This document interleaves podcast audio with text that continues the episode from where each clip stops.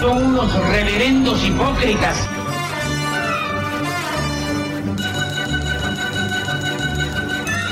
¿Por qué no suben a la tribuna a responderme si son tan hombrecitos? Tú te puedes reír, tú puedes decir lo que tú quieras, pero tú mientes.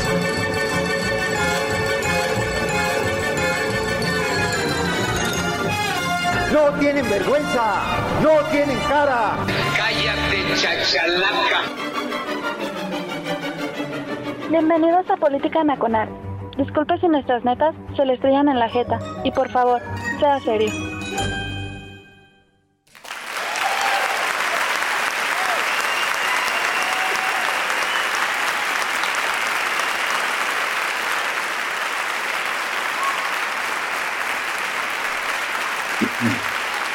Gracias.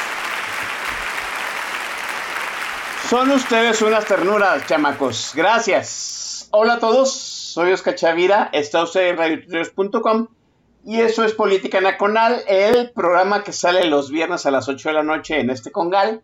Gracias a la gente que amablemente nos sintoniza en vivo. Pocos pero sectarios. Se les quiere a todos ellos. Qué bueno que están ahí, chamacos. Eh, gracias a la gente que eh, amablemente nos escucha vía podcast, que son pues, la gran mayoría, yo lo sé, eh, que no puede estar aquí a las 8 esperando a ver a qué hora se le hincha, se le hinchan las gonadas al Chavira como para empezar la transmisión. Pero mira, hemos entrado, déjenme decirlo, ¿no? Porque es todo un logro. Hemos entrado a tiempo desde que empezó la emisión del 2023 y llevamos pues ya varios viernesitos consecutivos, ¿eh? O sea, más preámbulo, déjeme presentar al invitadazo del día de hoy porque hay mucho, mucha tela que abordar, mucha tela de dónde cortar, hay que decirlo, sí, y muchas cosas que hay que hilvanar. Y me da muchísimo gusto tenerlo nuevamente aquí, sobre todo porque, pues, híjole, qué decirlo, ¿no? Se está convirtiendo en una voz como, como su muy laureado podcast, una voz disidente dentro de este sexenio. Sí, este, es el chamaco que hace pasar Bills a Denise Dresser en la hora de opinar. Es, ya se convirtió en el jefe editorial de la eh, revista, etcétera, de la publicación este, en papel. Qué bueno. Sí, y ahora se ha convertido en un narrador contestatario del régimen al cual, ¿no? Pues saca un tweet y se le juntan como marabuntas para desdecirlo, cosa que pues, el régimen ya lo tiene checadito, tiene reflectores y qué bueno que está aquí. Nosotros le damos eh, nuestro propio reflector, humilde reflector. Está Pablo Maxluf con nosotros. Pablo, muy buena noche. Ay, querido Chavira, gracias por tu eh, calurosa invitación, eh, presentación, introducción, no era tan necesario.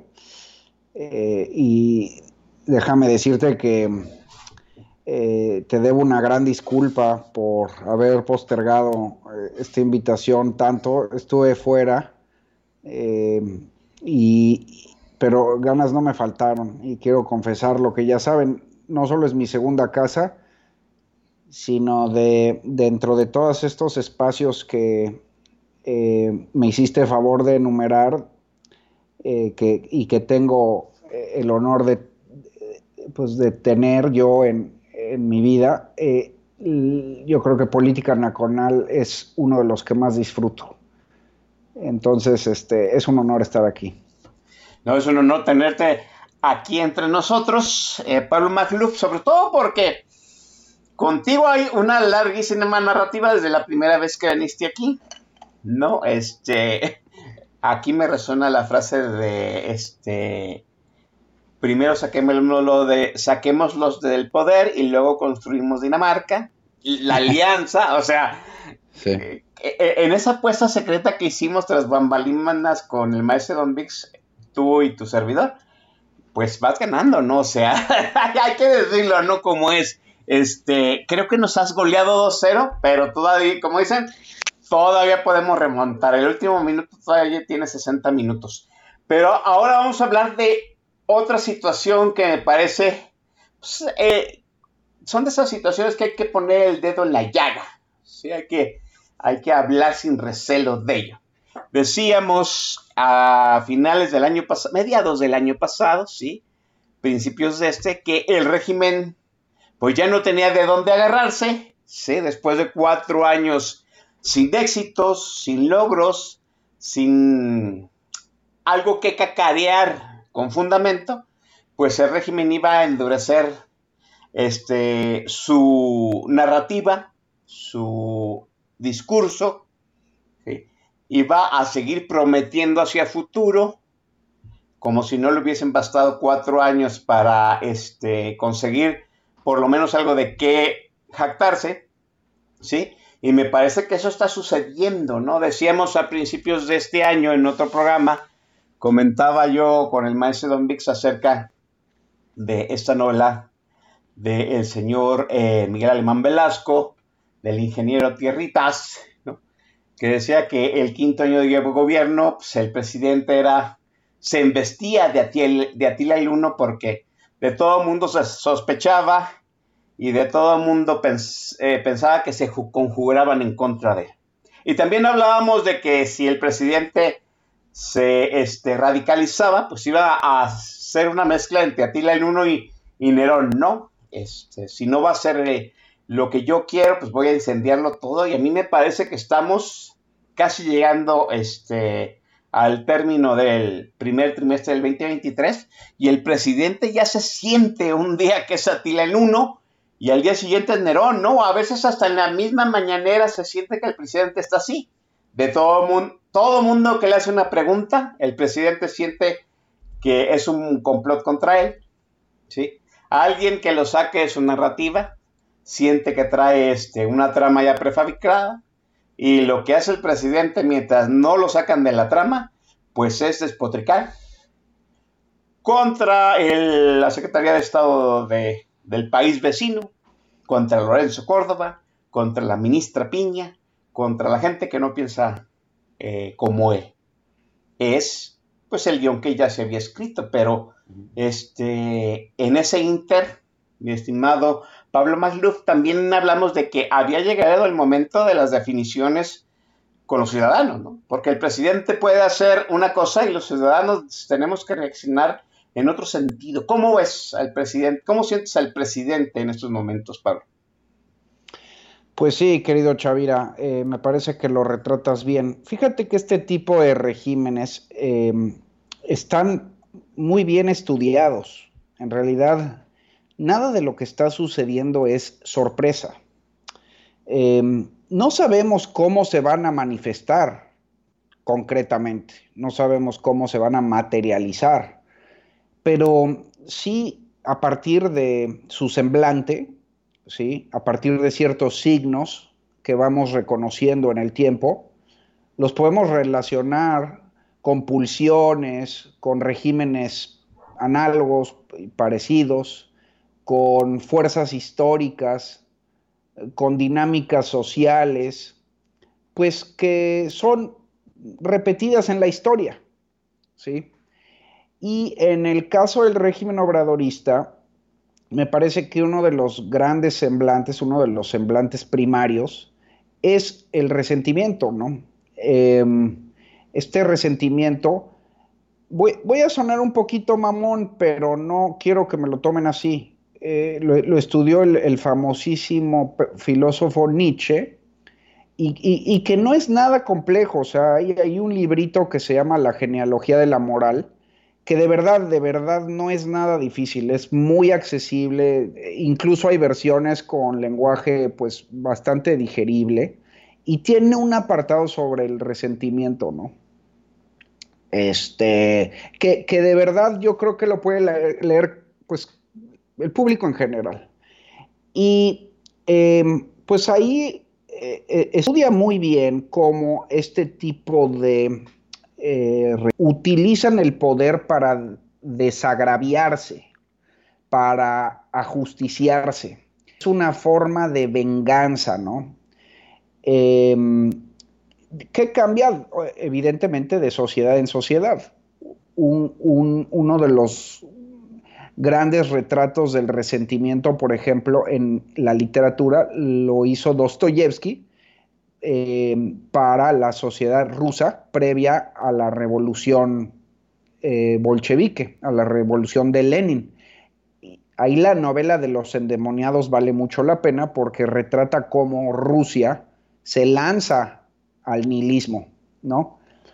Eh, y es muy parecido a lo que pasó con el ascenso de, de López Obrador. Empiezan a intercambiarse ideas, ¿no? En los círculos académicos, periodísticos, artísticos, lo que diríamos hoy progres, ¿no? Este, de los entendidos, de los medios, em, donde empieza a haber pues eh, la moción para tirar al sistema, ¿no? Necesitamos una sacudida, estos desgraciados, este, eh, lo, más interesante, tanto en Nietzsche como en Dostoyevsky, fíjate, es que nunca, nunca dicen, ¿no? Los, estos destructores, estos iconoclastas, estos cabrones que prometen la revolución, pues nunca dicen exactamente a cambio de qué es, ¿no? Nunca eh, detallan por supuesto que prometen y hay utopías y vamos a llegar a la tierra prometida, va a haber paz y amor, pero nunca queda claro cómo. De hecho, es tan, e, esas promesas son tan este, exageradas que ahí luego, luego entra la sospecha, ¿no? Este, y en efecto, pues, como no podía saberse, eh, eso desemboca inevitablemente en una vasta destrucción, porque, como decía Roger Scruton, uno de mis, también de mis filósofos favoritos, conservador, es mucho más fácil destruir que construir. Porque en esa destrucción, eh, de alguna manera, parece que se está cumpliendo esa promesa, esa promesa revolucionaria de sacudir al sistema, de desagraviar, de ajusticiar, de recompensar. Ya lo habíamos vivido en, la propia historia de México. Eso fue la revolución mexicana. El régimen que se erigió después de la revolución o de las revoluciones eh, fue un régimen resentido, fue un régimen que vino, viene de abajo con carencia, carencia cultural, carencia social, carencia emocional. Es gente muy resentida, es gente pues, este, sí, agraviada, ¿no? Que se disfraza de pueblo, pues, para volver, para ser élite.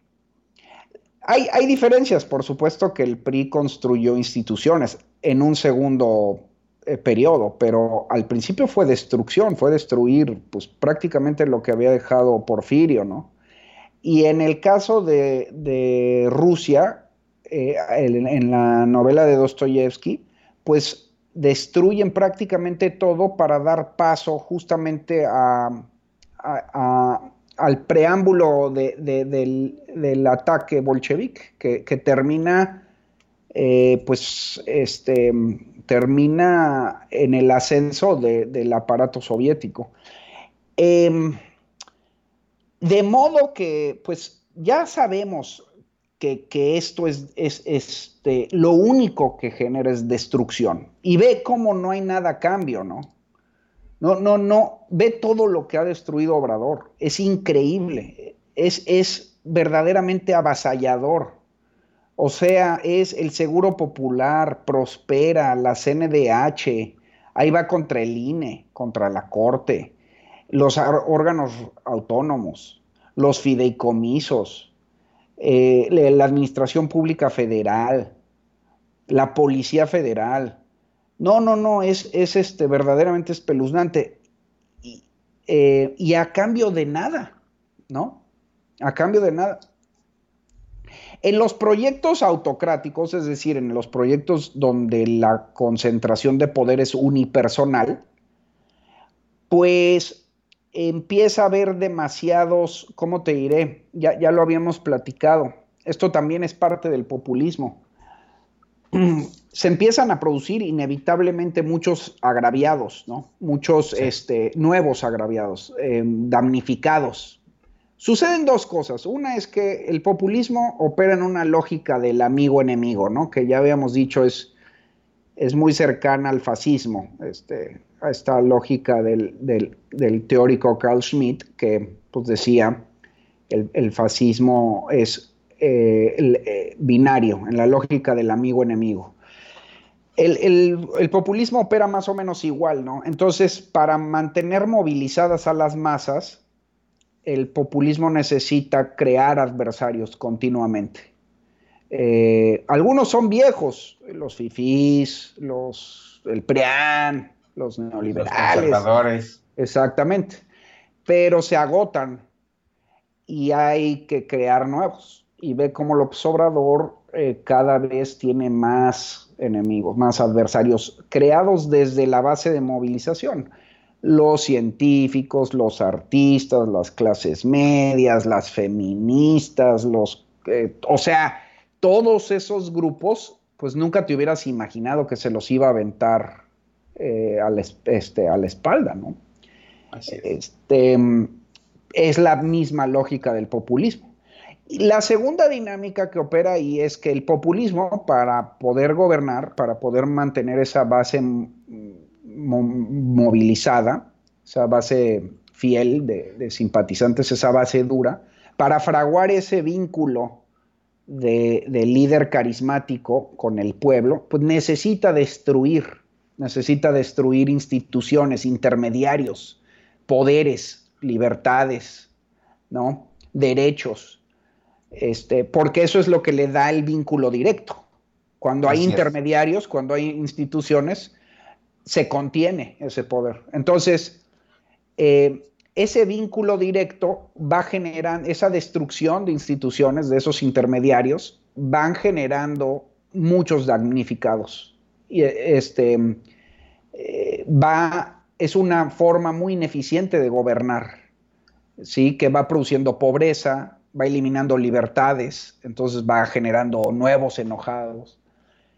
Em, y pues lo ves, ¿no? Mm, eh, padres de niños con cáncer, madres solteras sin guarderías, empresarios sin apoyos en la pandemia, niños sin escuelas, artistas sin fidelidad, exactamente. Todos esos son, digamos que, damnificados de la forma de gobernar. Eh, en, cuando obviamente el populista le apuesta a un pueblo duro, ¿no? que es una base clientelar, su apuesta es numérica. lo que le apuesta a López Obrador es a destruir eh, las bases de la economía libre, de la intermediación institucional. Es una apuesta, ¿eh? no digo que lo logre. Y le apuesta al México bronco, digamos, al, pueblo este, a este pueblo movilizado, fiel, clientelar, atado. Hay sociedades que lo logran como em, Hungría, Venezuela, Turquía, ¿no? Polonia. Hay otras que no, hay, hay otras que resisten, pero sí es una apuesta.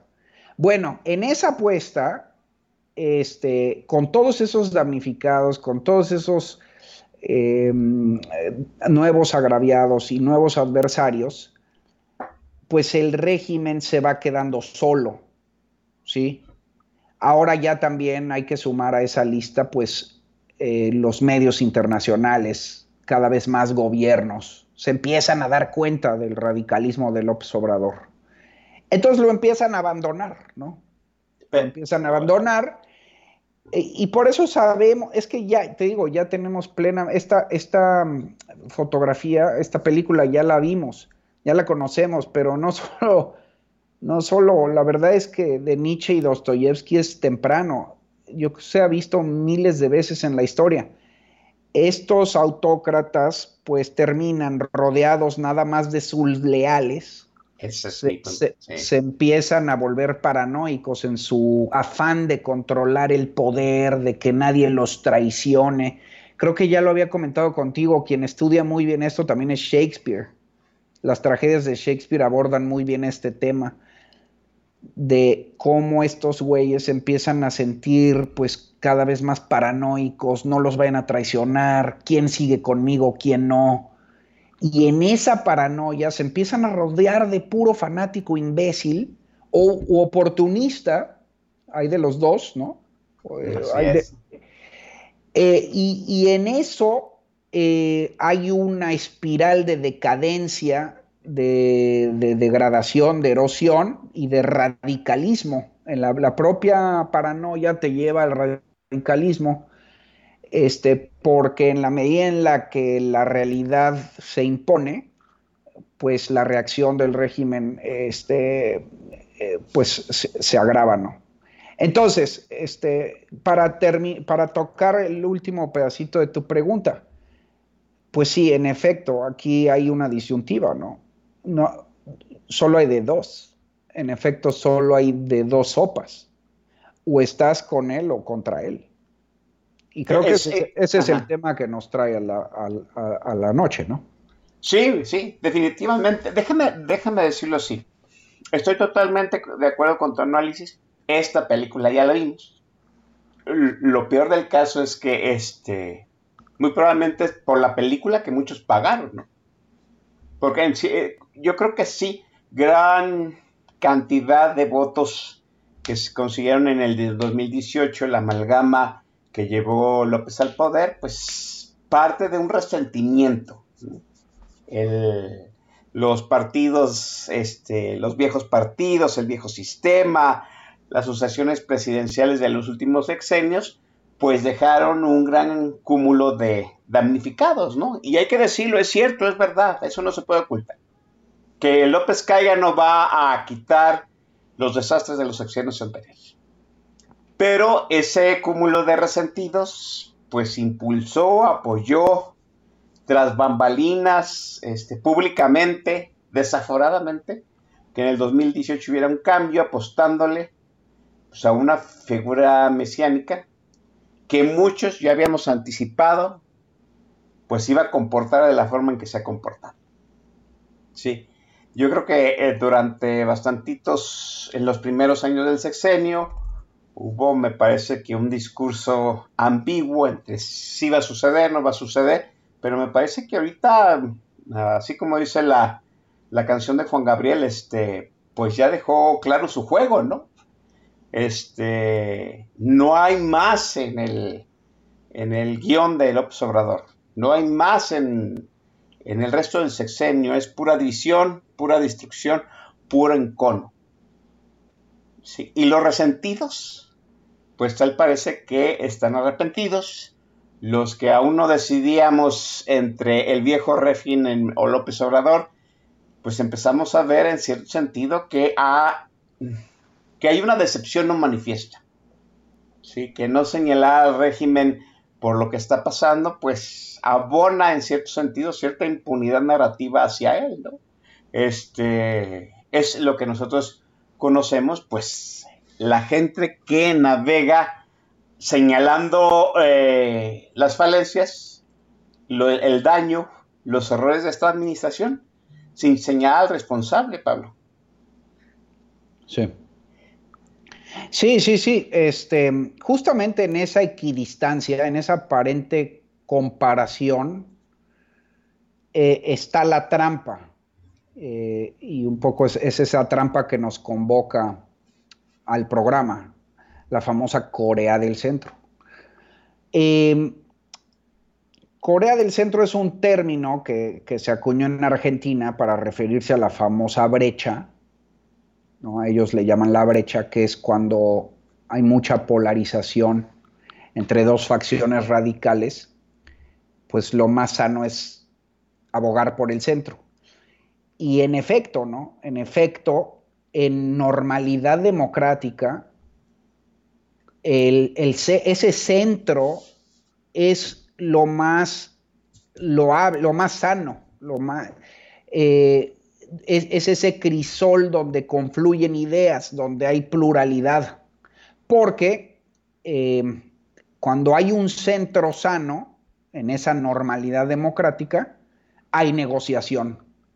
¿Sí? Ahí es donde se encuentran ambos bandos eh, y se logran acuerdos de construcción política de forma democrática.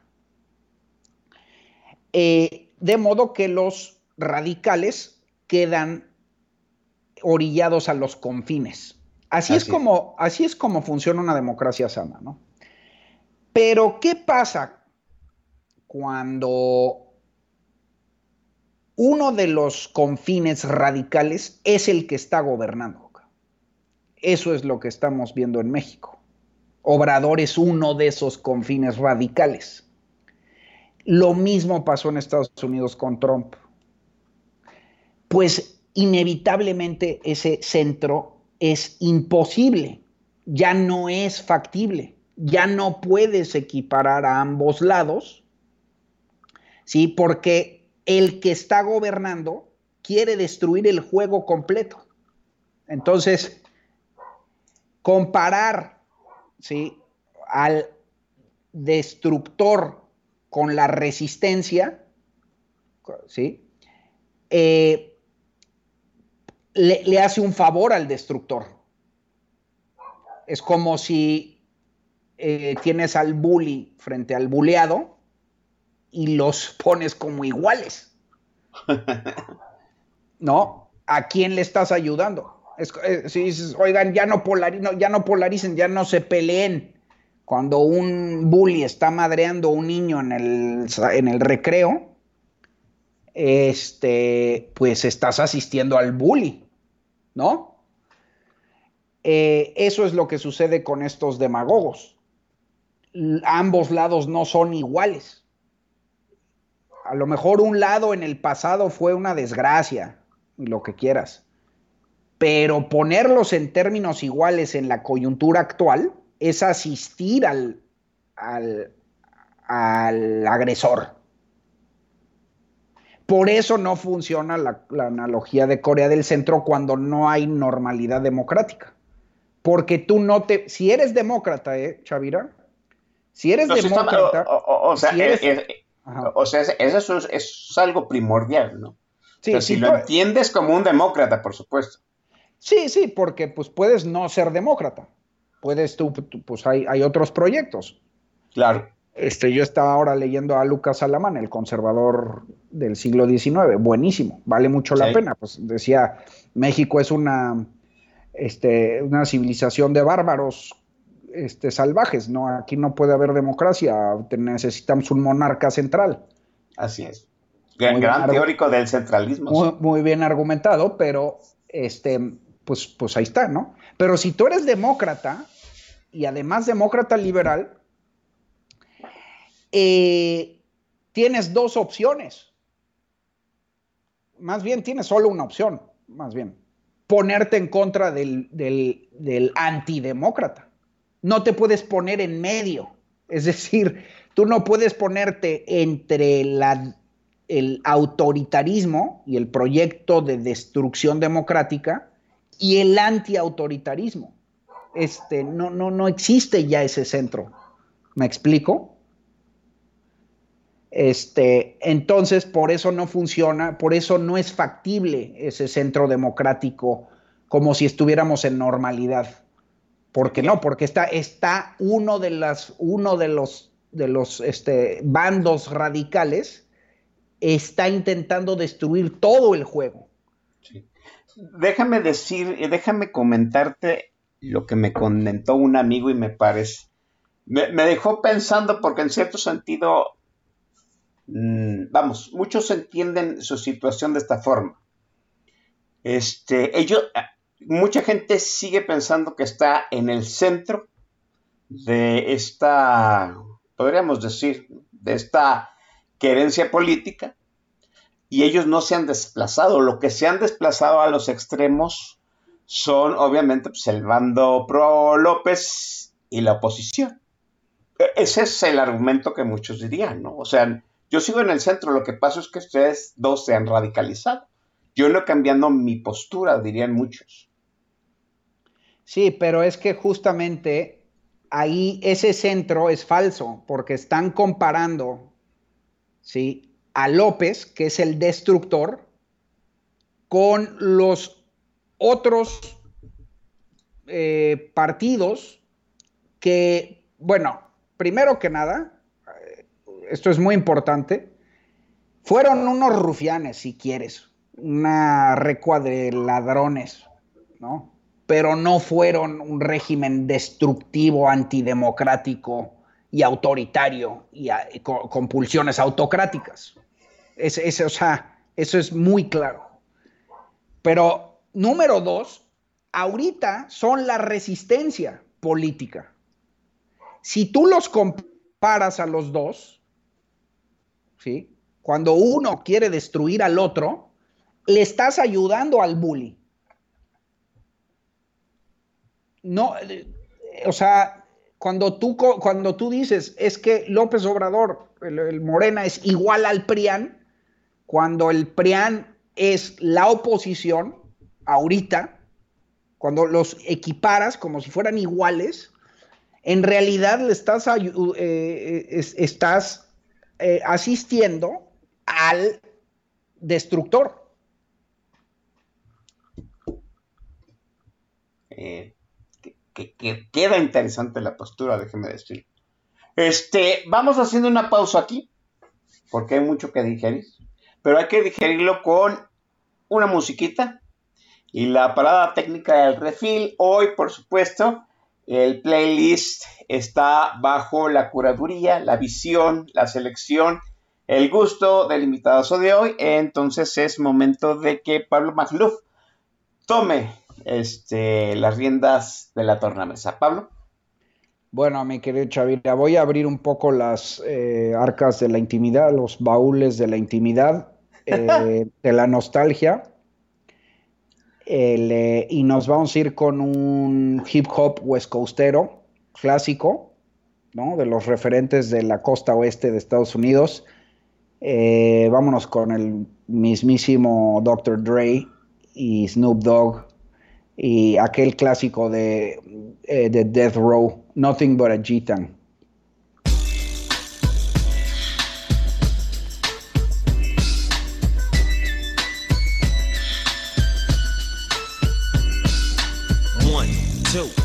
To the folk. Snoop Doggy Dogg and Dr. Dre is at the door. Ready to make an entrance, so back on up. Cause you know we're about to rip shit up. Give me the microphone first so I can bust like a bubble. Compton and Long Beach together, now you know you in trouble. Ain't nothing but a G thing, baby. Too low death niggas, so we're crazy.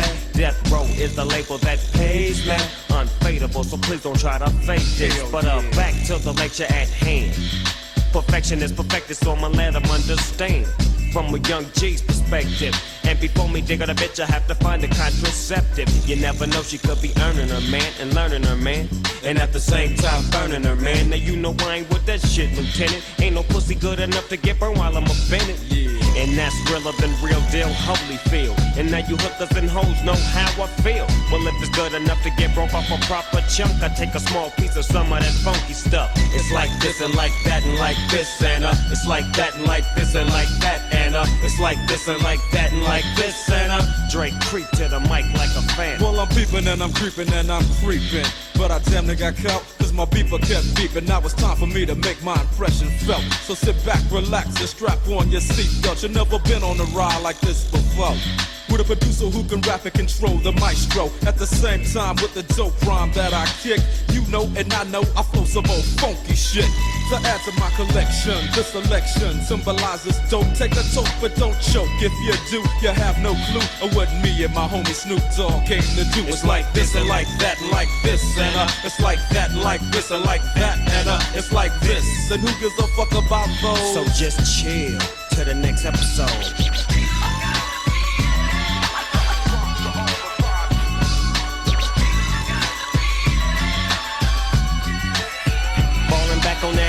What a hellified gangster lean. Getting funky on the mic like an old batch of collard greens. It's the capital S O yes, I'm fresh and double O P D O double G Y D O double G. You see, showing much flex when it's time to wreck a mic, pimping hoes and clacking a grip like my name was Dolomite.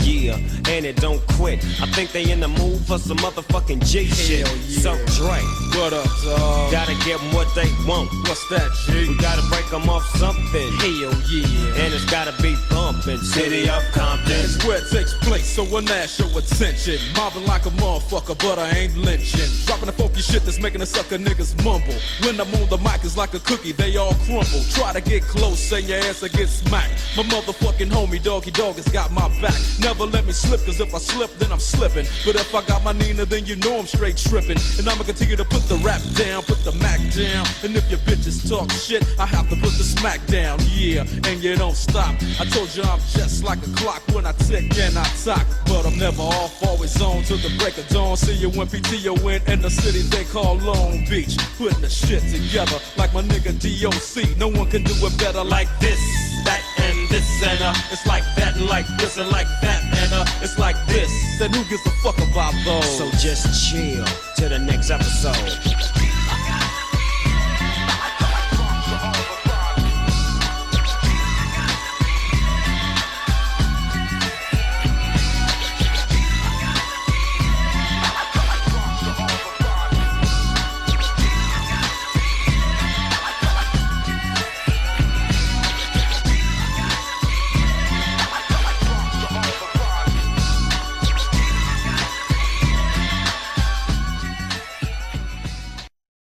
Jóvenes, hemos vuelto. ¿Qué les parece la curaduría de Pablo Magluf el día de hoy? Va a haber mucho hip hop para la gente que le gusta ese, ese género. Hip hop del viejito, ¿no? De Dr. Dre, ahora al rato viene Snoop Dogg y así.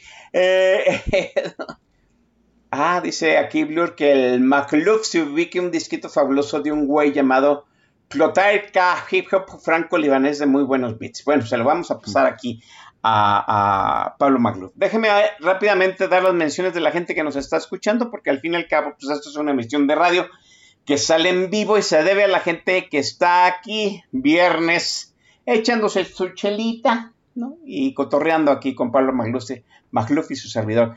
Está el estimado Corazcón, Miquel Áquel, Ana Paradela, el alcalde de la Frienzón, Eduardo Villasana, eh, de, de Raskolnikov, que le mandes. Estuvo todas las semanas, estuvo varias semanas esperando a que tuvieras la mención. Pablo Magluf, cedo el micrófono para que le mande su, salu- su saludo a, a la señorita de Ras. Ay, un besote, querida Raz. Ya, ya me lo recordaste y yo encantado te lo doy. Listo. Está Gustavo Ambrosio Luna y aquí en el tag de la estación está Guzmán, la secretaria del tag, que por fin se digna pararse. Eh, bien respondona, Boilercito, Gonzalo Suárez, Iván Rubio 30. Ah, dice que Iván Rubio que sí le gustan, entonces pasando al interventor musical ya estamos del otro lado. Está Javier Santoyo, el camarada Corazcón, Tarde pero sin dinero, Jaroche 76. A Ferrales. A Ferrales ha puesto una frase de modelador aquí en el tag de la estación. Es una frase de Nietzsche, de Nietzsche ahora que lo estaba mencionando Pablo Magluf.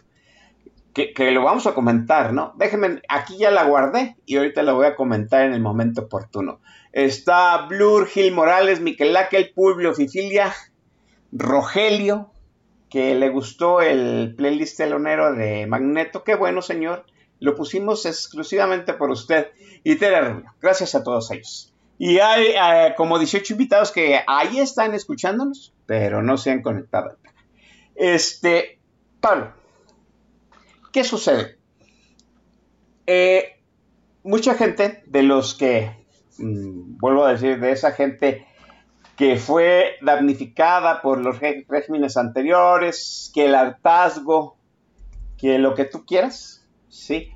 Abiertamente, a mucha gente, ¿no? Creo que, este, creo que en cierto sentido, mm, prácticamente, siendo, este, eh, haciendo uso de, de la balanza que todo el mundo hace en el momento en que tiene la boleta presidencial en el 2018, votó por López Obrador. Yo te decía tras bambalinas que hay mucha gente que decide su voto el día de la elección, ¿sí? Hay mucha gente eh, de a pie en el, en el México 1.0, sí que vota por López Obrador, este, por las razones más inverosímiles que usted crea, ¿no? Y este, y en el 2024, pues a lo mejor vuelve a votar por el candidato del observador o no. Aquí el punto es que hubo mucha gente, sí, con de cierta este, prestigio intelectual, podremos decirlo así, que abonó la narrativa del canto, abonó la narrativa del caudillo. Todo el mundo lo los conoce, ¿no? O sea, Víctor Trujillo, los Cloutier, Denis Dresser y algunos más. ¿no? Todos ellos salieron en su momento públicamente a decir que no había vuelta atrás. Recuerdo la publicación de alguien muy, muy eh, negativamente célebre que dijo, o es más de lo mismo López Obrador. ¿Sí? Y ahora, sí, pues muchos de ellos empiezan a quejarse del régimen, sin mencionar abiertamente a López Obrador. En algunos casos, como Víctor Trujillo, Denis Dresser, ¿sí? pues ya abiertamente están diciendo pues que sí, hubo una equivocación, López Obrador es un peligro.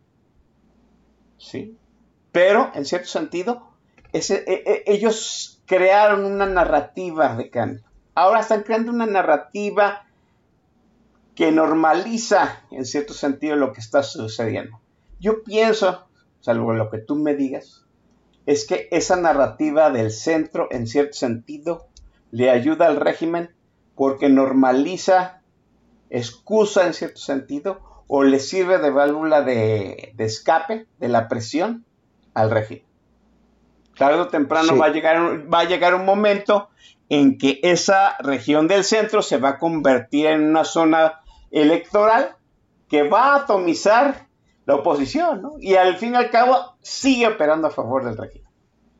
¿Sí? Sí, sí, ese, es, ese es uno de los reales peligros que representa esta situación. Sí, sí, sí, exactamente, querido Chavira. Fíjate cómo todos estos este, voceros, estos normalizadores, estos eh, facilitadores, em, a pesar de estar arrepentidos, supuestamente hoy, no pueden, eh, bajo ninguna circunstancia, decir claramente que el voto obligado en 2024 es por una coalición opositora. ¿Por qué?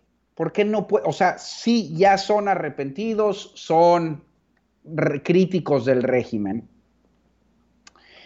eh, pero en el fondo, Chavira, son equilibristas, son eh, siempre, son uno de los, son de los intelectuales que mi amado Christopher Hitchens odiaba tanto, porque siempre intentan quedar bien parados y se mueven con el consenso, con la opinión mayoritaria del momento, de modo que intenten salir con la menor cantidad de raspones. Nunca se pueden pronunciar claramente y porque siguen comprándole en el fondo, esto, esto sucede porque siguen comprándole en el fondo el cuento a López Obrador de que el PRIAN es una desgracia. El, el, el obradorato puede ser terrible, pero el PRIAN es igualmente terrible, eh, en el mejor de los casos igual y hay casos en los que algunos de ellos todavía creen que es peor. Y, que, y, que, si, y si esa oposición no manda a Nancy Pelosi y, y Abraham Lincoln, pues ni modo, cabrón. De nuevo vamos a votar por Sheinbaum. Cuando saben muy bien que es, la oposición es lo que hay. Pero esa oposición es mejor al asalto antidemocrático del autócrata. Lo que pasa es que por corrección política no, no pueden pronunciarse claramente porque saben que eh, el PRIAN tiene un estigma, porque los van a acusar de conservadores, de eh, sí, sí, tienen una base, una audiencia ya políticamente correcta a la que se le deben. Eh, ¿Cuáles son los riesgos, querido Chavira? Los apuntabas por ahí. Los riesgos son tres. Este, yo ya decía, ¿no? Este, este falso centro en realidad em, ayuda al régimen por tres razones. Primero, en el mejor de los casos, promueve un abstencionismo. O sea, si, si tú al, al, al equiparar a la única resistencia que tienes con el régimen, en el mejor de los casos la persona va a decir, puta, pues todos son iguales, cabrón. Ahí está la trampa. No todos son iguales, carajo. No todos son iguales. Un cabrón está en el poder y quiere destruir el juego. El otro es un rufián, es un desgraciado, es eh, un ladrón, pero no quiere destruir el juego al revés. Ahí decía el, el gran Madison, padre fundador de Estados Unidos, en la política es mejor que haya dos rufianes a que haya uno. Todos son rufianes. sí, sí, porque, es, como, pues sí. es, es, muy en la lógica rural de en un pueblo siempre es mejor que haya dos tienditas, ¿no? Exactamente. En segundo lugar, el gran peligro, Chavira, de este discurso es que terminas empoderando ya si quieres lo abordamos a fondo en otro segmento, pero el famoso purismo ciudadano. Es decir, cuando tú em, te compras esta satanización del sistema entero, de los partidos políticos, todos, en realidad estás diseminando, eh, estás legitimando el discurso antisistema, antipartidista del populismo. Ese es el, ese es el discurso con el que llegó eh, Bolsonaro, eh, este, ¿cómo se llama? Berlusconi, Beppe Grillo, Trump. Y es el de Obrador. Obrador sí viene dentro del sistema, pero de partidos, pero el discurso es el mismo. El discurso es yo soy, yo soy de afuera, yo no soy como ellos. Cuando tú dices todos son iguales, en realidad estás legitimando ese discurso del outsider. Eh, eh, estás otorgándole veracidad a uno de los discursos. Estás otorgándole veracidad al discurso antisistema. Así es. Que erosiona profundamente la política porque es un discurso caudillista, caciquil del redentor, de que todo por voluntad de un hombre iluminado o impoluto, que fuera de esta mafia de políticos y de partidos nos va a salvar. Entonces emergen figuras, pues, o sea, como pues, los ciudadanos puristas, ¿no? Como Gustavo de Hoyos o alguna cosa de estas, que en el, digo, cuando son cosas serias pueden terminar siendo igual de demagógicas como Trump. O cuando no son cosas serias como ahora, como aquí en el caso de Gustavo de Hoyos, pues desperdicias tu voto. No, no, y, ese es el, Déjenme decirlo, Gustavo de Hoyos sale con, o sea, es, contestatario con una narrativa inventada desde el caudillo, ¿no? O sea, esa es una ironía. Sí, sí, y no, no es que él vaya a hacerte desperdiciar el voto, figuras como él, ¿no? Incluso coladas en los partidos, hacia allá voy. Este, ese es la tercera, el tercer escenario que le conviene al, al, al destructor. Es que esas figuras, ese discurso ciudadano purista, encarnado ya en una tercera opción, entre comillas, eh, si quieres con un templete partidista, atomiza a la, oposición, atomiza a la resistencia. Lo que, lo que se ha estudiado absolutamente, esto se sabe también, Chavira, ya lo sabemos desde hace mucho tiempo, lo que vence a los populistas son amplias coaliciones multipartidistas de muchas tendencias ideológicas de todo el espectro. Justamente todo ese espectro que el demagogo autoritario quiere destruir, ¿sí? se tiene que volver a coaligar. Y eso incluye mezcolanzas aparentemente radioactivas como derechas, centroizquierdas, ¿sí? Así le ganó Romano Prodi a Berlusconi, así le ganó Biden a Trump, así le ganó Lula a Bolsonaro, así se vence a los populismos. Eh, necesitas formar una amplia coalición de todo lo que tienes, ¿sí? No solo por cuestión aritmética, ¿eh? O sea, no, solo es la cuestión de sumas aparentemente vacías de, de hologramas, eso no, no es solo es eso. Es la legitimación, la aglutinación del voto anti, ya lo hemos comentado, del negative partisanship, como llaman los políticos, justo de todos estos grupos que decíamos en el primer segmento, de adversarios damnificados que están ahí desperdigados, se tienen que aglutinar en una amplia coalición. Ahorita ya están, ¿eh? En México ya están, de hecho. Ya, dan, los, ya dan los números. Lo que pasa es que no están unidos. Esos se tienen que unir en una amplia coalición. Bueno, cuando tú comparas, si le, le, crees el Corea del Centro, cuando tú equiparas desde la equidistancia moral a ambos lados, fragmentas esa coalición, porque emergen nuevas opciones, disque impolutas, disque morales, que no son de ninguno de los dos lados, y en realidad atomizan al voto tan necesario.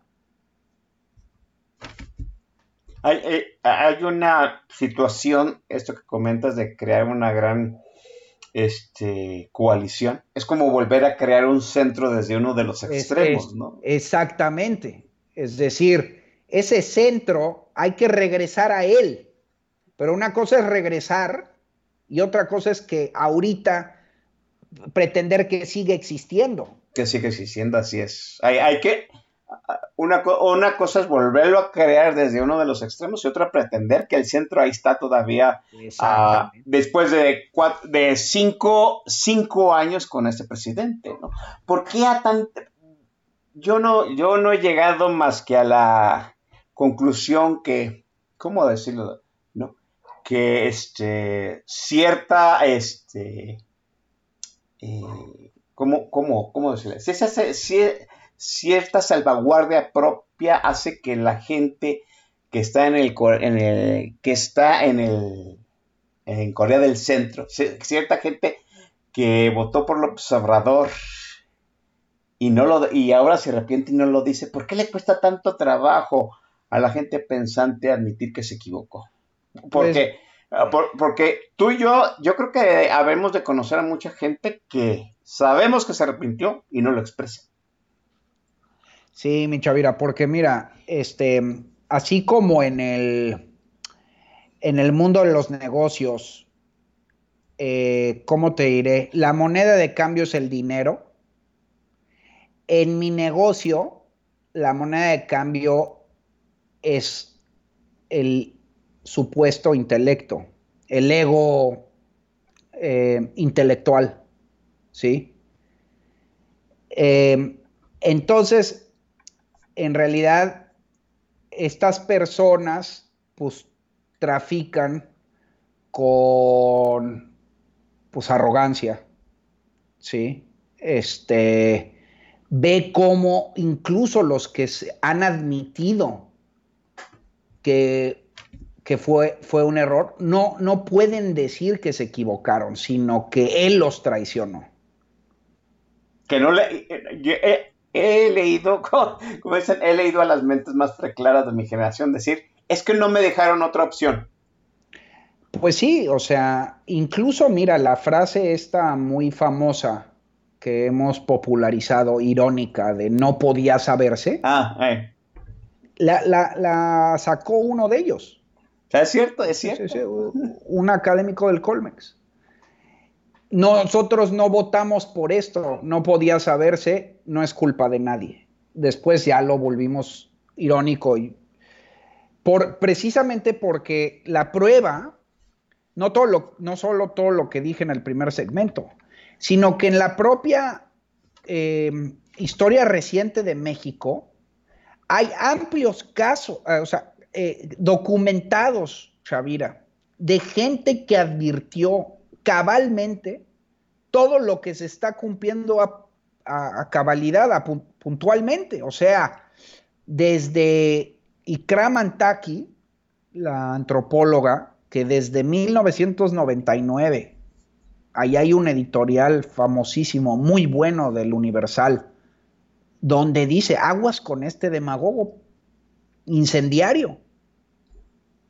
Todavía ni siquiera se convertía en jefe de gobierno pasando por el Mesías Tropical de Krause, pasando por los artículos de Macario. Macario fue mi, maestro desde 2005, allá en el TEC de Monterrey. Él ya escribió en el Universal. Y muchos otros, advirtiendo puntualmente lo que está sucediendo a cabalidad. A lo mejor hay, a lo mejor hay algunas sorpresas como con lo que se manifiesta ya finalmente. Materialmente no sabemos cómo se van a manifestar en una cosa u otra. Por Dios, pues tampoco eh, son bolas de cristal. Claro. Lo que se advierte son las pulsiones generales, las tendencias, ¿no? Eh, todo eso se advirtió. ¿Cómo pueden estos arrepentidos decir que fueron traicionados? Que en realidad ellos votaron por un socialdemócrata escandinavo y por azares del destino y desgracia divina salió un demagogo tabasqueño. un, caudillo latinoamericano, ¿no? Puta madre, exactamente. O sea, por Dios, ¿no? Entonces, este, sí, ahí hay una gran soberbia. Es que, a ver, aquí a lo mejor muchos de los que nos escuchan no saben, pues, cómo cuál, es el, lenguaje emocional o la moneda de cambio, como te decía, en la academia y los medios. Es el prestigio intelectual, la soberbia, este, la erudición, yo sé más que tú, que en el fondo, pues yo la tengo más grande, ¿no? O sea, es una forma de, sí, claro. este, muy, muy, animal, de, pero, pero es estatus. Entonces, pues naturalmente nadie quiere decir que se equivocó. Sobre todo porque en el caso específico de Obrador, querido Chavira, sí prometieron el cielo. Dos cosas. Una, la magnitud de la promesa fue demasiado desmedida.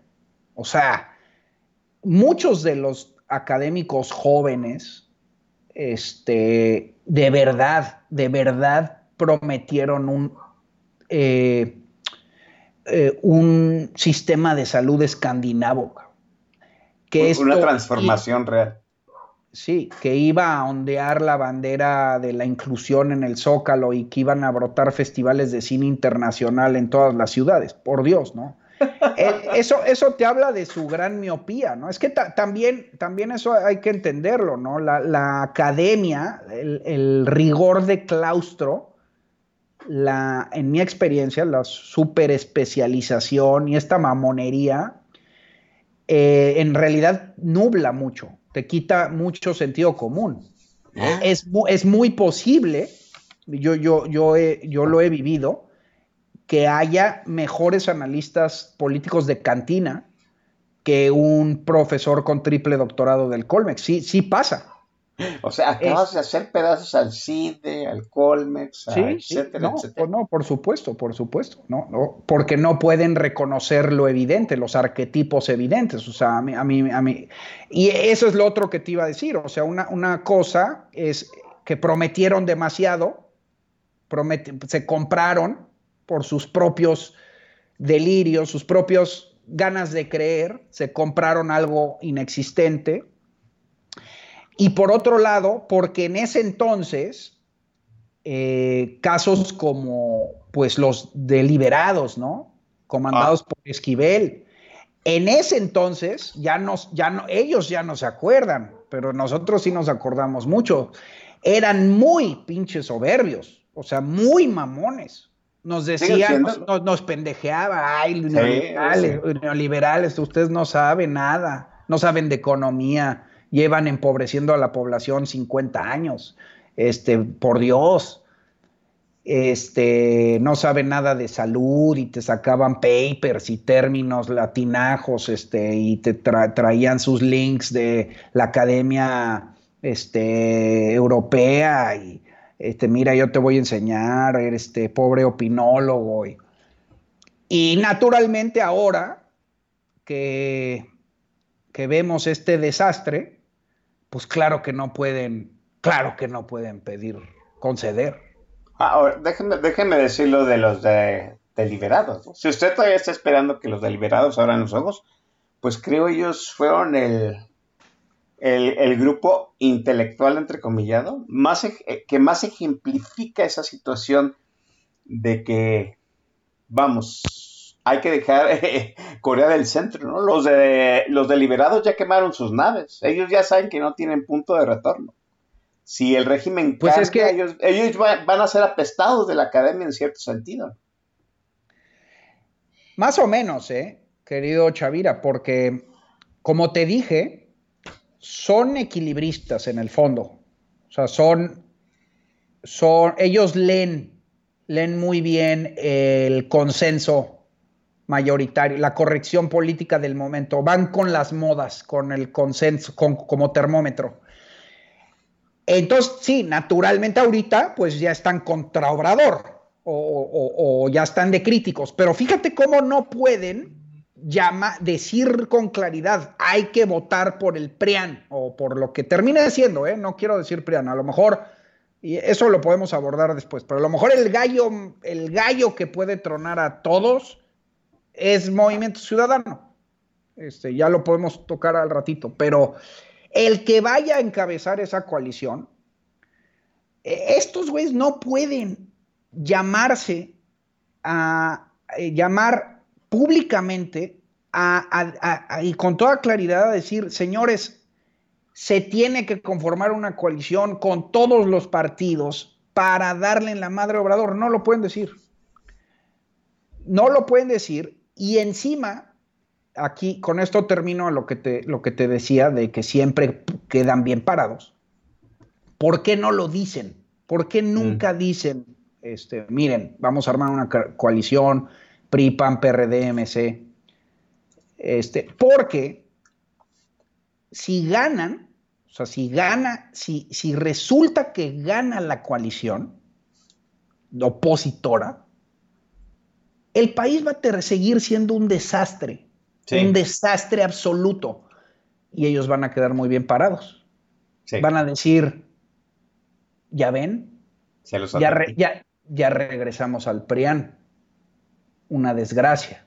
Otra vez. Y entonces, por eso son equilibristas. Van como velero navegando el mar conforme a la opinión multitudinaria, conf- conforme a la moda y a la corrección política. ¿Sí me explico? Y entonces sí. nos van a culpar a nosotros. Por eso no, lo, no se pronuncian. Y, y- Diga- y- y- ah. ajá, adelante, adelante, adelante. No, no, no, no, termina la idea y yo te comento. ¿A, a quién me estás describiendo ahorita? No, pues es que hay, mu- o sea, son todos, todos, todos, la bienpensantía se llama, los bienpensantes. La bienpensantía es, pues sí, la intelectualidad políticamente correcta, este, de, este, eh, socialdemócrata, digamos, ¿no? Está eh, los democratinskis, muy de la, democracia de izquierda, este, anti-PAN, anti-PRI, progresistas, generalmente son progresistas, son, pues ya sabes, pro derechos, pro, este, este, pues sí, medio wokes. Fíjate. Eh, ajá. Ah, este. Hace poco eh, salió, creo que uno de ese tipo que ya ha hecho escuela eh, en esa de no definirse. ¿no? Eh, yo siempre he dicho hay aves que cruzan el pantano. Siente que es un ave que cruza el pantano y no se mancha. Pero en realidad es un viejo prista que anda buscando quedar bien. El ingeniero Cuauhtémoc Cárdenas. Sí. Sí, sí, exactamente. Es, es alguien que no se manifiesta, que cada sexenio quiere este, salir lo menos rosado de cualquier este, Pero fíjate comentario, comentario que, que, que dañe sus relaciones, etcétera, etcétera. Dime. es que no hay mejor caso que él en la reciente coyuntura. Fíjate cómo no pudo salir a, a- a- a enfrentarse a López Obrador. Así es. O sea, aunque eh, este, sabe que la democracia está en riesgo. Él lo sabe, sí. Veladamente dice que no, pero sí. Ahora, una cosa ah, que dime. quiero aclarar, ¿eh? Quiero aclarar para que lo toquemos en el siguiente segmento, Chavira. Esto es una posición respecto al espectro, ¿eh? respecto a la geometría política. Como te decía, a lo mejor puede ocurrir, ¿eh? puede ocurrir que al final Movimiento Ciudadano, por ejemplo, tenga el mejor gallo. No lo sabemos, a lo mejor termina siendo Colosito. Eh, yo no creo, ¿eh? No creo. No, no, no. Que Pero a lo mejor termina siendo él. O a lo mejor termina siendo incluso hasta Ebrard mm, por Mo- Movimiento Ciudadano. No importa. El chiste es aglutinar una coalición alrededor del mayor contendiente posible para enfrentar.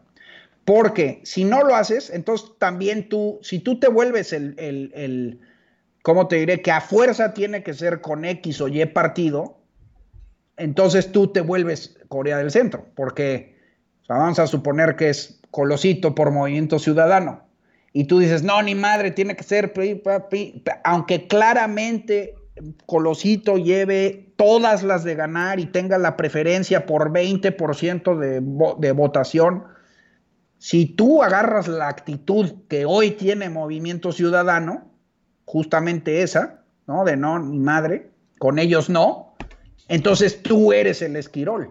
Tú, Tú eres eres, el que, tú eres el que atomizas.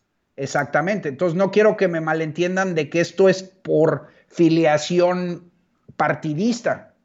Este, no, no tiene que ver con partidos, Así es. ¿sí? Tiene que ver con la posición geométrica del juego actual.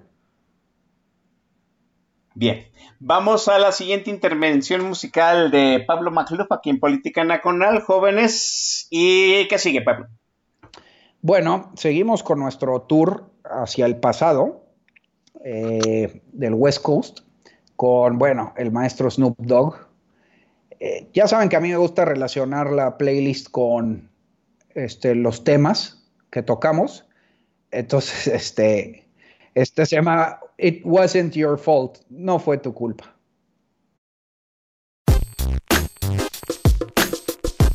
Yeah. Niggas wanna take care of these hoes. Niggas wanna control these hoes. You can't control these bitches. These are independent bitches these years. You can't understand the 2000 in here? Motherfuckers wanna put their mag down. Wanna put their saddle down. Let a bitch do what she wanna do. If she chose to ride with a G, let her ride with a G. Bitch don't wanna sit back and be a housewife all the time. Let the hoe be what she wanna be, a real slut. And let the hoe get on to making money. You understand? I got a homie sitting by me.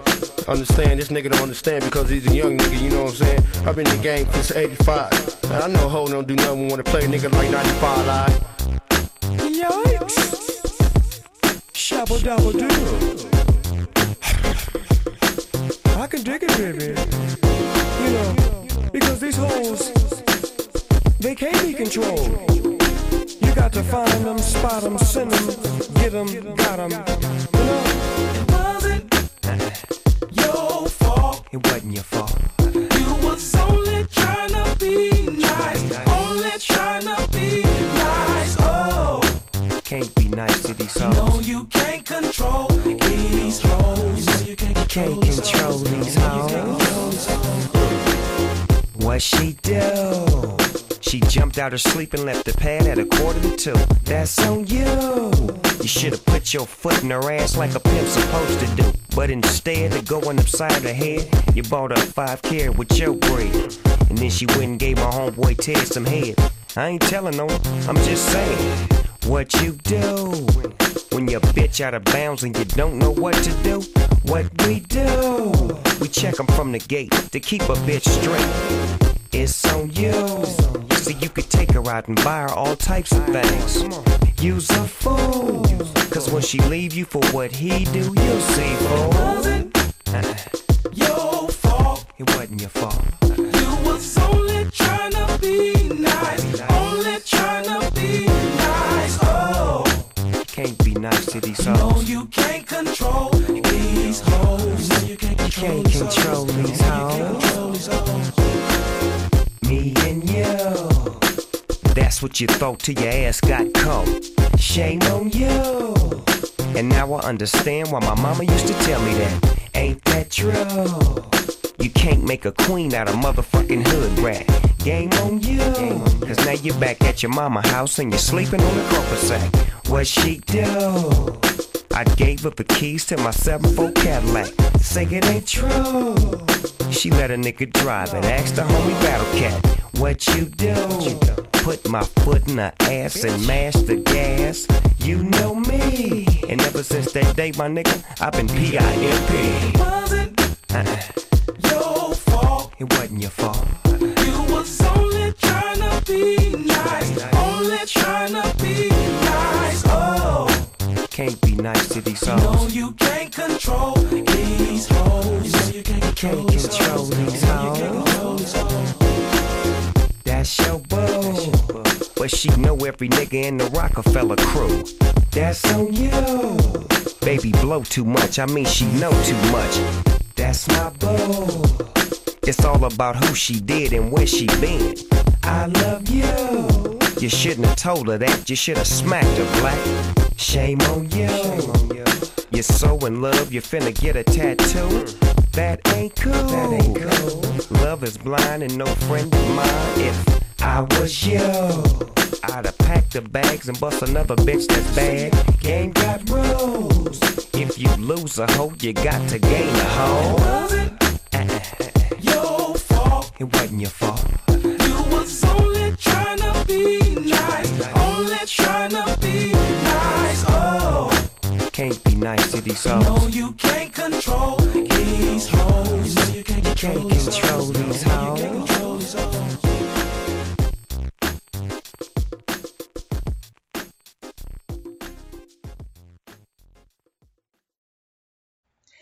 Bien, jóvenes, estamos de vuelta. Este, qué bueno que siguen con nosotros. Eso fue Snoop Dogg, por supuesto, no, fue el te- no puede faltar en el hip hop legendario, pues Snoop Dogg, gracias a, la curaduría de Pablo Maglov que nos está recetando pues este playlist de alto calado. Eh, mm, hablemos del puritanismo ciudadano, porque me parece importante tocarlo, ¿no? Porque en cierto sentido, déjenme decir un- una confesión aquí al aire, ¿no? O sea, va muchas, en muchas partes de lo que ha comentado hoy Pablo Magluf, me he sentido personalmente atacado, ¿no? Este, pero al fin y al cabo el punto no es, en este programa no es que prevalezca mi opinión, sino que haya muchas opiniones para que usted se forme la suya, ¿no? Dice Ferrales con respecto de este puritanismo ciudadano quien con monstruos lucha, cuide a su vez de no convertirse en un monstruo. Es una frase de Nietzsche. ¿sí? Nos acabas de decir en cierto sentido que este, hay muchas formas de que el ciudadano puede en cierto sentido tener cierto puritanismo y volverse, volver a, abonar esta idealización de Corea del Centro, esta tibieza, esta normalización de, como tú decías, esa- esta normalización en una condición democrática normal. Ya, que, ya quedamos en cuenta y me parece que eso es algo que se debe de enfatizar en lo que has comentado Pablo Magluf, que pues no es una cuestión de ideales, ¿no? Lo, lo ideal es que no hubiéramos caído este, pues en, en esta situación de anormalidad democrática, de destrucción de instituciones, de perder el rumbo del país, de que el presidente este, dicotomice todo, ¿sí? Y en cierto sentido, pues que no es una cuestión de ideales, sino es una cuestión de reparar, en cierto sentido, la geometría política del país, comenzando pues con que se vaya el régimen que engendró esta, esta normalidad democrática. Pero pues ahí está, ¿no? En cierto sentido hay un, yo, yo te lo digo, pues, hay un, hay una preocupación, ¿sí? Porque en los, en los dos lados hay radicales. Hay una preocupación porque haya una persecución inquisitoria entre aquellos que en cierto sentido pues, tiendan a tener un puritanismo ciudadano y empiecen a crear o abonar o engrosar, porque va a suceder, ¿eh? engrosar Corea del Centro en momentos más definitorios, estoy hablando del 2024, estando a meses de la elección. ¿Cómo, cómo ves esta situación del puritanismo ciudadano? Sí, sí, sí. Este, mira, más que una cuestión de, que no sean ideales, querido Chavira, porque sí los debe haber. Los ideales deben de ser pues, la democracia y la libertad, ¿no? Sí son ideales que hay que recuperar. Más bien, no debe de haber purismos, exactamente.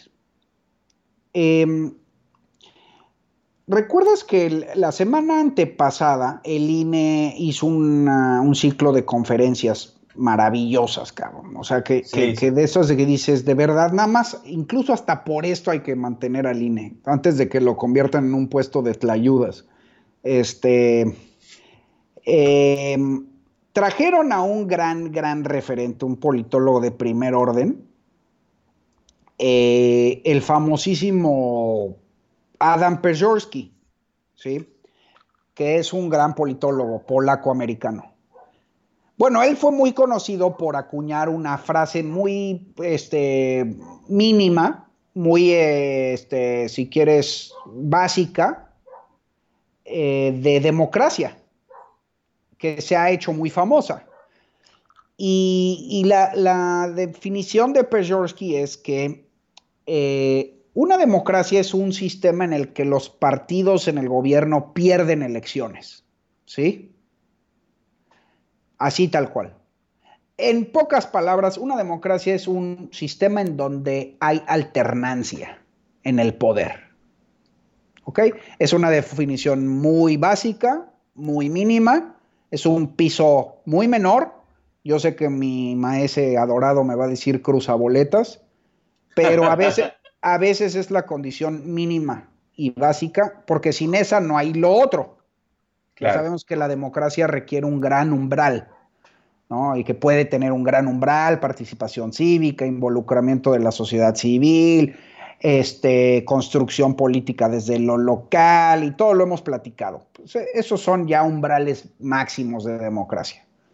La democracia mínima, según Perjorsky, es que haya alternancia en el poder.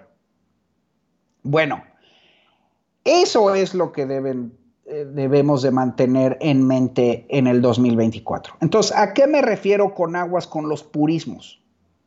Pues que es una cuestión de expectativas que le ponemos a la oposición, querido Chavira.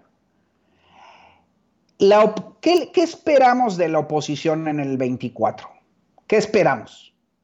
Esperamos que reconstruyan México, esperamos que nos saquen del atraso del subdesarrollo latinoamericano en seis años, que nos vuelvan Dinamarca, queremos que acaben con la corrupción, la impunidad y la violencia, queremos que este, saquen de la pobreza 50 millones de pobres.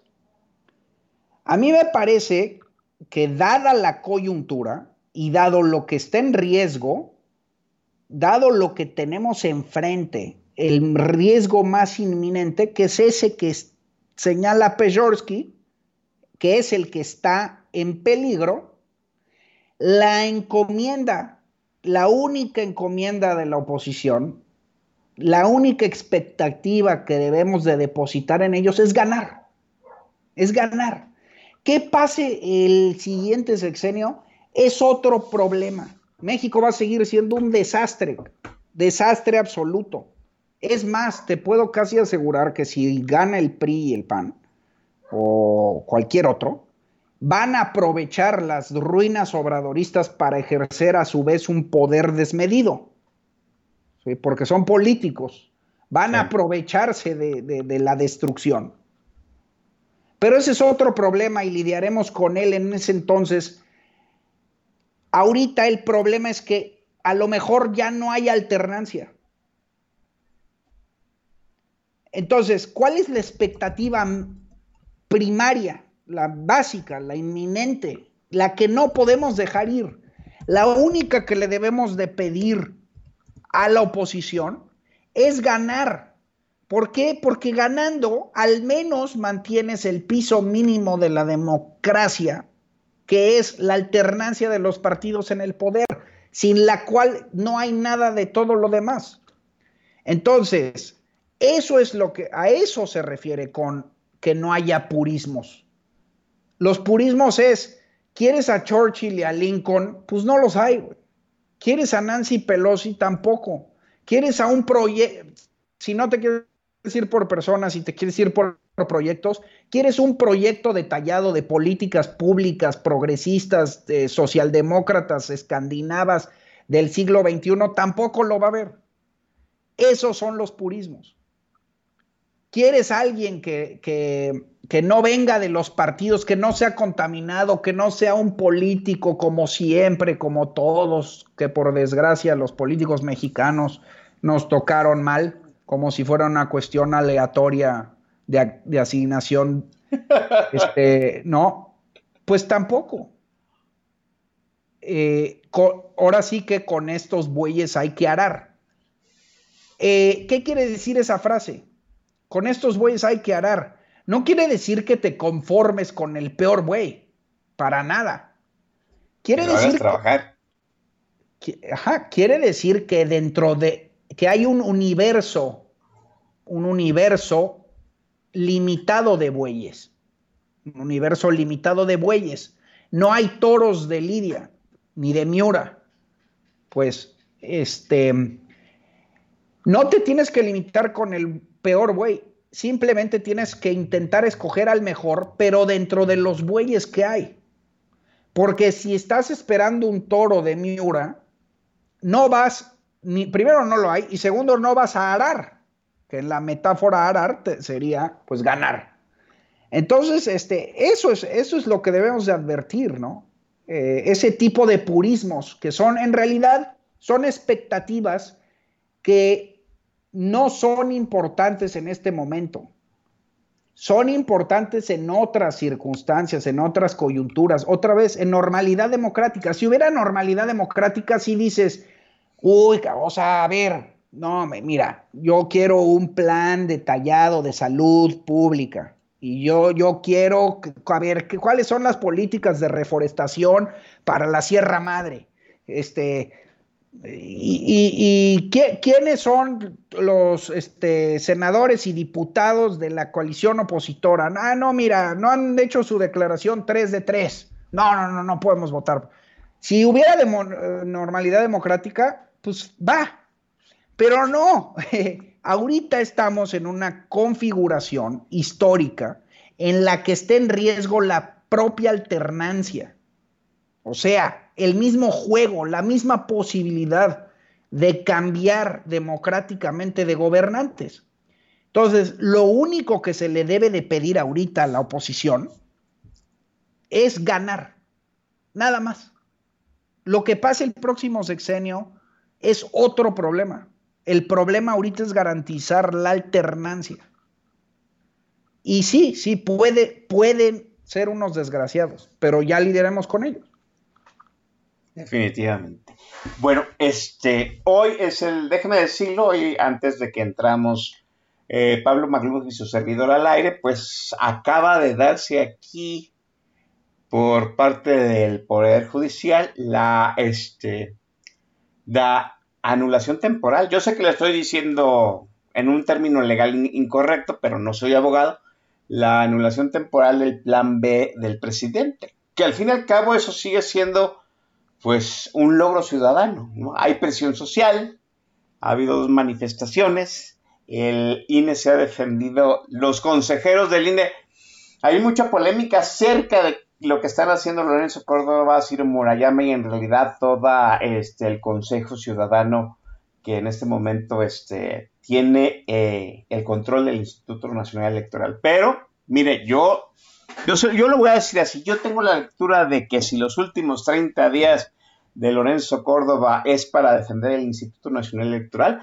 pues el tiempo lo va a juzgar. Ahorita estamos muy metidos en esa situación de defender, como dice Pablo McLuff, el hecho de que por lo menos sigamos teniendo la oportunidad, la posibilidad de tener alternancia y me parece que Pablo lo ha expresado muy bien, Esa situación de que el Instituto Nacional Electoral siga manteniendo su autonomía y su utilidad va mucho en el sentido de este, me parece lo establecido Pablo, pues el objetivo número uno, ¿no? Que haya alternancia en el 2024. Y después ya veremos. Va mucho con tu frase, Pablo, de, pues primero lo primero, luego construimos Dinamarca. Sí, sí, sí, exacto. Es que eh, el sueño de construir Dinamarca en el fondo es una de las expectativas utópicas, inalcanzables para esta coyuntura. De modo que si tú lo que quieres es un, un eh, opositor que te garantice un boleto automático e inmediato a esa posibilidad, eh, primero no lo va a haber, no lo hay. De modo que otra vez no vas a arar en la metáfora de los bueyes. Y dos, incluso si terminas comprándole ese boleto, pues vas a acabar decepcionado, ¿no?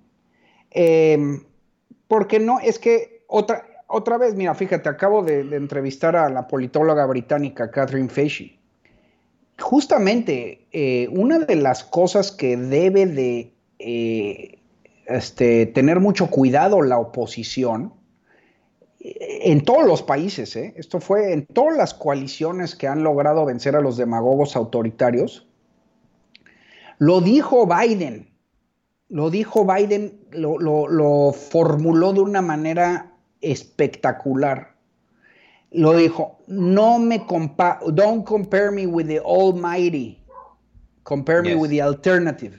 No me comparen con Dios, compárenme con lo que está enfrente. Entonces, ah, ajá.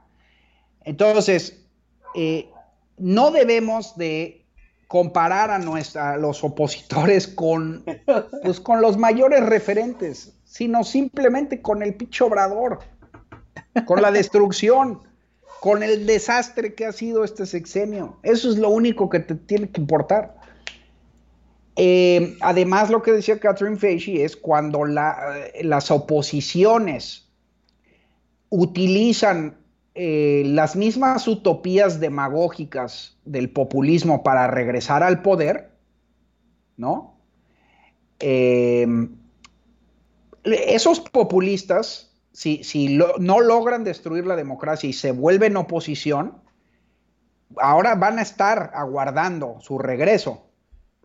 Y uno de los principales boletos de regreso son esas nuevas promesas incumplidas le pasó a Macri, ¿no? En Argentina. Sí. Y, ha pasado muchas veces. O sea, muchos populistas reviven de entre las, los escombros y las tumbas, porque eh, estas oposiciones ah, utilizan, eh, ¿cómo te diré?, retóricas y utopías muy similares, promesas este, como yo voy a terminar con la violencia, yo voy a terminar con la corrupción, yo solito voy a arreglar México. Eh, puta, güey, pues Obrador va, ahora va a regresar Obrador y todos su, que son muchos, es una base de fanáticos con toda la recua de moneros y propagandistas y documentalistas y periodistas e intelectuales y académicos, esos güeyes van a regresar a la oposición y van a estar eh, incendiando el país, no tienes idea, todos los días. No, sí, sí, sí. No, no, sí tengo idea. Sí, bueno. De, hecho, de hecho, o sea, lo hicieron en el último sexenio. O sea, nada más un ejemplo, ¿no? Epigmenio haciendo el este, diario, el llamado de los 43. Exactamente. Entonces, ya no lo hace. No, ya, no hay, ya no hay utilidad política, ya no lo hace. Entonces es muy importante que la oposición tenga cuidado con qué promete. Para mí la promesa debe de ser terminar con, la destrucción obradorista. Es una elección de contención. Esa es una elección, esto es una elección de salvación democrática. Es una coalición única, histórica, para impedir la consumación y la consagración y eh, la consolidación de un régimen transeccional que se puede enquistar en el poder por muchos, muchos años. Em, no es una elección de proyecto, no es una elección de políticas públicas, no es una elección de personaje, no es una elección este, donde se decidan, eh, digamos, este, eh, pues proyectos económicos eh, de largo plazo. No, es una elección de contención democrática, de salvación de la República. Y eso es todo. Eso es, eso es todo lo que tiene que importar. Porque si perdemos eso de vista, si nos vamos y, las, y otra vez las, las promesas, este, te digo, las promesas no solo pueden este, ser inalcanzables, sino además alimentar al regreso y reloaded. Porque, por ejemplo, en, el, el, kirchnerismo regresó peor, ¿no? Así es, definitivamente. Este, y, ahí está Trump amenazando. Digo, Biden lo ha hecho bastante bien, pero ahí están y le reviven, o sea, reviven y, y Berlusconi también regresó de entre las catacumbas ahí, o sea, este, ya parecía muerto y, regresan, regresan. Y lo que dice Catherine Feige, por ejemplo, es, es eso, ¿no? Es, estos purismos que desde la oposición ellos mismos se ponen las varas demasiado altas justo para tronar electoralmente al, al populismo y terminan pues decepcionando a todo mundo. Y, y, la otra opción es, es una de las clásicas, las clásicas de política nacional. Ahí sí lo hemos comentado tú, Don Biggs, yo, el, el caos, ¿no? Este, O sea, es decir, eh, ya cuando todo es decepción, todo es apatía, es, pues es este Alemania año cero, ¿no? Ahora sí que de caos, ya, ya nadie, no, no hay, se, se derrumba el, Estado. Así es. Eh, vamos a la última intervención de Pablo Macluf, la última intervención musical, por supuesto, y retornamos para despedir esa emisión que ha sido muy chingona. Pablo. Bueno, ahora ya bajamos un poquito el tono eh, nos vamos con Regulate de Warren G. Y uff, el maestrazo que murió hace unos años, eh, gran referente de mi adolescencia, el mismísimo Nate Dogg. Es un poco eh, haciendo alusión a regular, ¿no? A regular aquí el, el espectro. Regulators. We regulate any stealing of his property. We're damn good, too. But you can't be any geek off the street. Gotta be handy with the steel if you know what I mean. Earn your keep. Regulators! Mount up!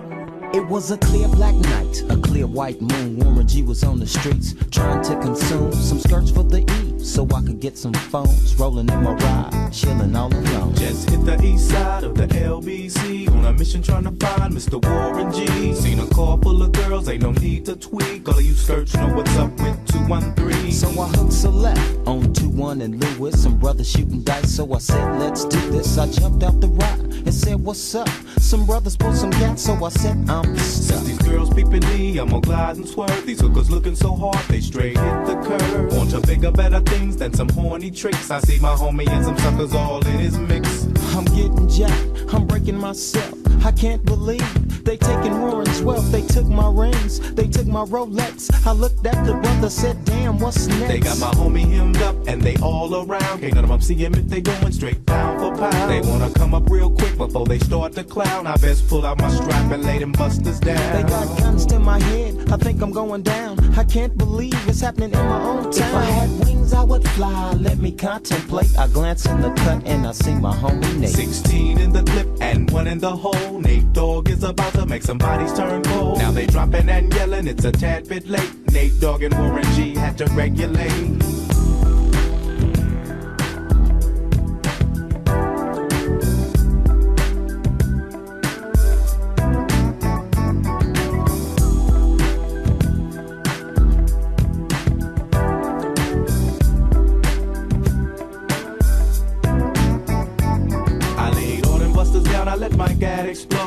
Switching my mind back into freak mode. If you won't skirt, sit back and observe. I just left a gang of those over there on the curb. Now they got the freaks, and that's a known fact. Before I got jacked, I was on the same track.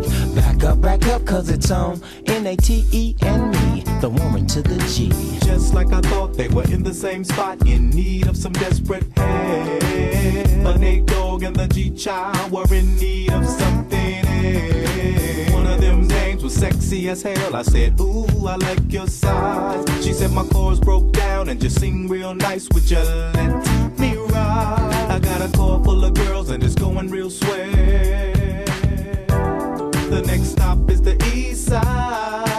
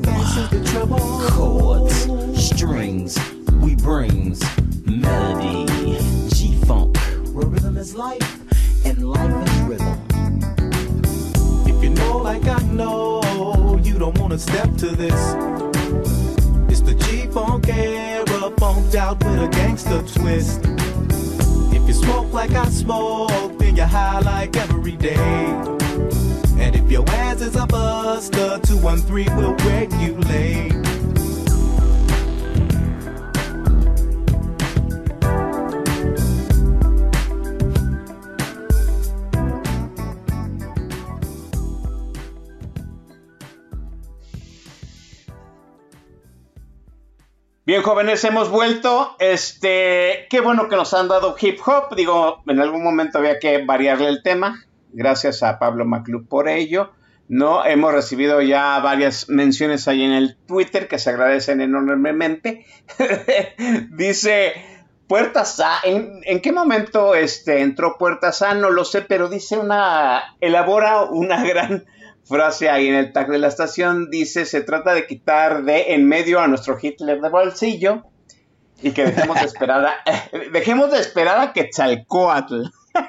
Me encantó. Me encantó. Este, Puerto Asá llega, se presenta aquí en el tag de Política Nacional y ya tuvo su primera frase para el panel de este programa. Se, son tiempos, son tiempos para no andar de puritanismo y sí mucho pragmatismo, eh, Pablo.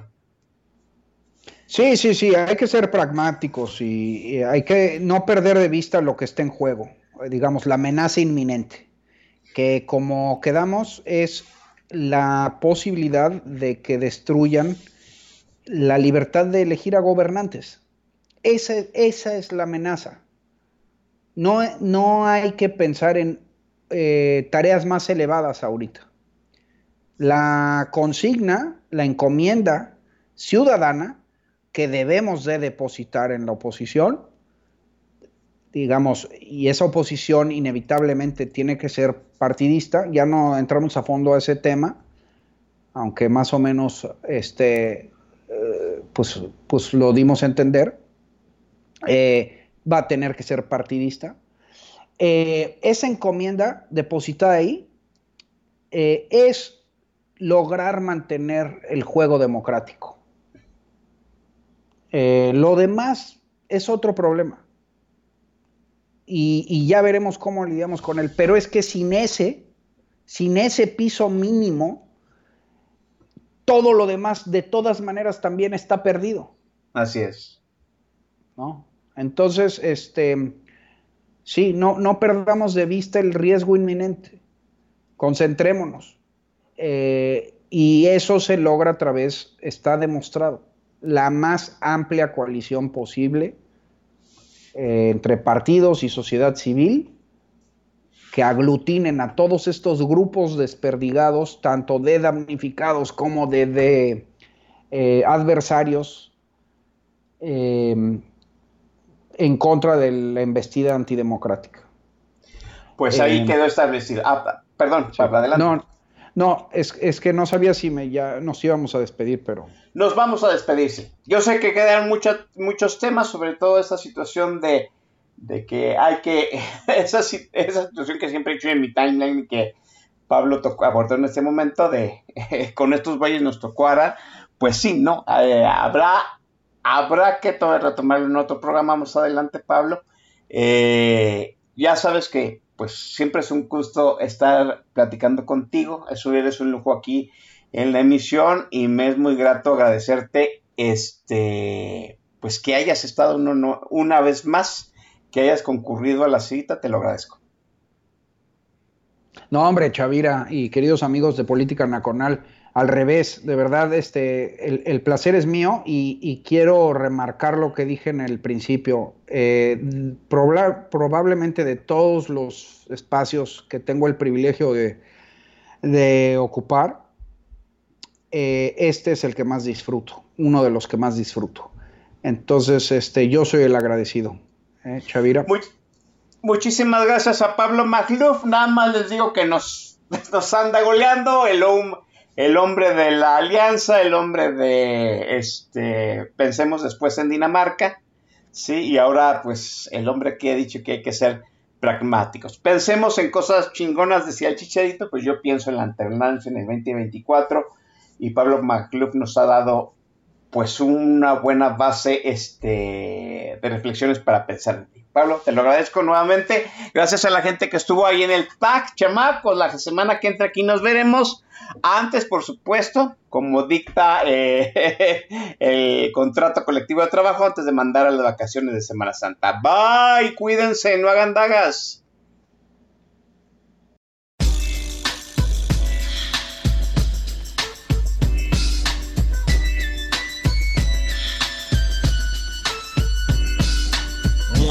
Two, three into the four. Snoop Doggy Dogg and Dr. Dre is at the door, ready to make an entrance. So back on up, cause you know we're about to rip shit up. Give me the microphone first so I can bust like a bubble. Compton and Long Beach together, now you know you in trouble. Ain't nothing but a G thing, baby. Too low death niggas, so we're crazy.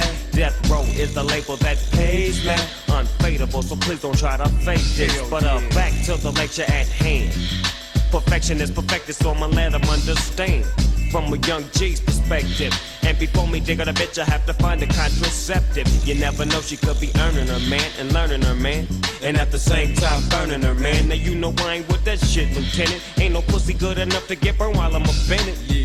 And that's realer than real deal, holy feel. And now you hookers and hoes know how I feel. Well, if it's good enough to get broke off a proper chunk, I take a small piece of some of that funky stuff. It's like this and like that and like this uh, it's like that and like this and like that uh, it's like this and like that and like this uh, Drake creep to the mic like a fan. Well, I'm peeping and I'm creeping and I'm creeping, but I damn near got caught my beeper kept beeping. Now it's time for me to make my impression felt. So sit back, relax, and strap on your seatbelt. You've never been on a ride like this before. With a producer who can rap and control the maestro. At the same time, with the dope rhyme that I kick, you know and I know I flow some old funky shit. To add to my collection, this selection symbolizes dope. Take a toke, but don't choke. If you do, you have no clue of what me and my homie Snoop Dogg came to do. It's like this and like that like this and uh, it's like that like this and like that and uh, it's like this. And who gives a fuck about those? So just chill to the next episode.